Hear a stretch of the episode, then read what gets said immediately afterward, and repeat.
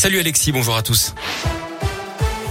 À la une, cette soirée très compliquée hier soir sur la 89. L'autoroute a été fermée entre le Puy-de-Dôme et la Loire à cause de la neige vers 19h entre Thiers et la bifurcation avec la 72. Résultat, des automobilistes se sont retrouvés pieds au prix au piège. Des équipes de Vinci Autoroute et de la Croix-Rouge ont distribué de l'eau et la nourriture aux occupants des véhicules bloqués. La 89 qui avait déjà été coupée dans l'après-midi hier avant de rouvrir. Les véhicules ont finalement pu repartir au compte-goutte dans la nuit d'après Vinci Autoroute. Les déneigeuses restent à pied d'œuvre. La préfecture de la Loire a tout de même annoncé qu'une salle communale avait été ouverte à Noir-et-Table pour accueillir les naufragés.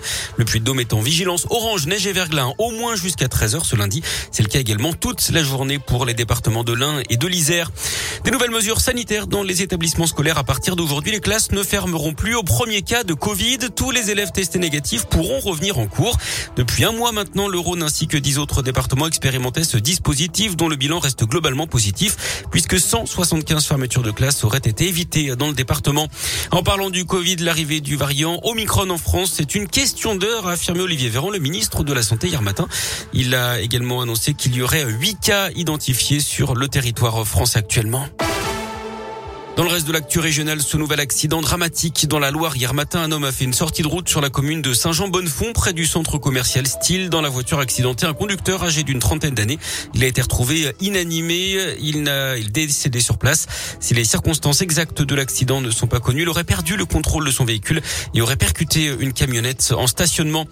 Plus de peur que de mal dans le Rhône. En fin de matinée, hier, une odeur suspecte a été signalée par le personnel de la gare de triage SNCF de Ciblin à Fézin, à proximité d'un train du gaz GPL.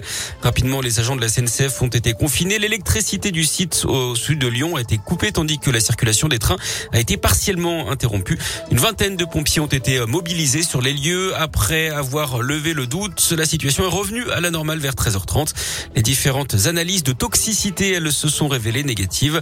Pascal Mayos, le préfet de la région Auvergne-Rhône-Alpes, a tenu à saluer le déploiement rapide des secours dans cette opération.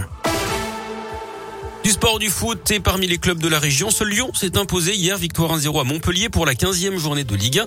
Clermont a été battu 1-0 à Reims avec un but encaissé dans les arrêts de jeu. Défaite également de la Saint-Etienne à domicile 3 buts 1 contre le PSG. En parlant de la SS, ce nouvel épisode dans le rachat du club, un milliardaire russe sera intéressé pour reprendre les Verts. Sergei Lomakin, dont la fortune atteindrait les 3 milliards de dollars, il a assisté à la rencontre face au PSG hier avant de visiter le centre d'entraînement de l'Etra. D'après le progrès, il ne s'agirait pour le moment que d'une première prise de contact. Et puis du biathlon, c'était le début de la saison ce week-end à Ostersund en Suède et un départ canon pour Simon Détieux. L'Indinois est tout simplement en tête du classement général de la Coupe du Monde après ses très belles prestations. Troisième sur l'individuel samedi et cinquième du sprint hier. C'est le sixième biathlète français de l'histoire à porter le maillot jaune.